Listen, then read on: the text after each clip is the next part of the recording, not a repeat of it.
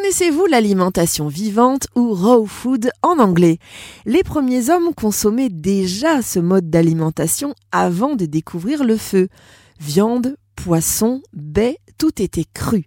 Pour la petite histoire, les Esséniens, qui vivaient sur les bords de la mer Morte, étaient réputés pour leur longévité.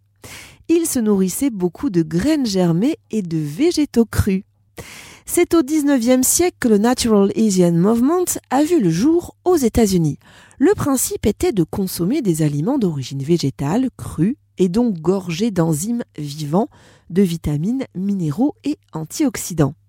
Les jus de légumes et de fruits en sont un très bon exemple, à la condition de boire le jus immédiatement après sa préparation, tout simplement pour préserver sa vitamine C.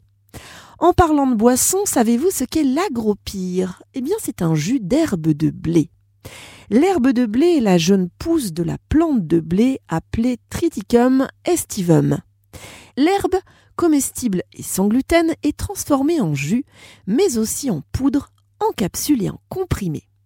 Bien entendu, pour votre santé, privilégiez plutôt la version jus. De par sa richesse en chlorophylle, l'agropire est un aliment santé incontestable.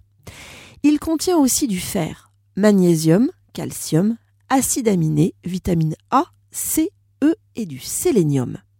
On a recensé pas moins de 20 propriétés bénéfiques à notre organisme, comme par exemple réduire l'inflammation chronique, purifier le foie, déloger les métaux lourds, combattre certaines maladies cutanées et bien d'autres usages encore. Mais revenons à l'alimentation vivante. Quels sont les avantages à manger cru? Concernant les légumes, on l'a vu, les vitamines sont préservées. Mais signalons aussi que l'on est rapidement rassasié, que l'on allège le travail de notre système digestif, que l'on va nettoyer notre foie et vésicule biliaire et que l'on va prendre soin de maintenir son poids de forme. Voici quelques précautions à prendre avec les aliments crus. Tout d'abord, veillez à acheter de la qualité, des légumes et fruits bio. Ayez conscience également que certains légumes ont une meilleure biodisponibilité cuits que crus. C'est le cas notamment de la tomate, qui libère mieux son lycopène en coulis. Une idée reçue que nous avons tous sur l'alimentation crue. C'est fade, ça n'a pas de goût.